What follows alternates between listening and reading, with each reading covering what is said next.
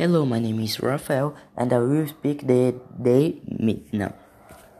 Mate Devashvili, and he has 50 years old, and he's from Kutaisi.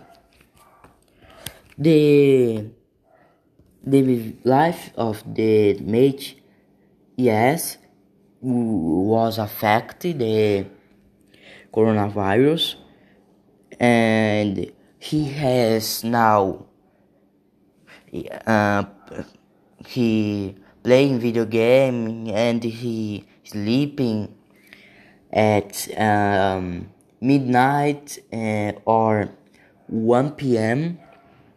and he get get up uh, at 19 9 a.m. in my opinion teacher i'm sorry but I speak one, one minute em português, ok? Sim, a vida dele foi afetada e isso aconteceu, as mudanças aconteceram para prevenir ele de pegar a Covid e os familiares também. Yes, I experienced the same change in, your, in my life. E no, Brazil not adapted equality for all children in the country. Okay? Bye bye, teacher.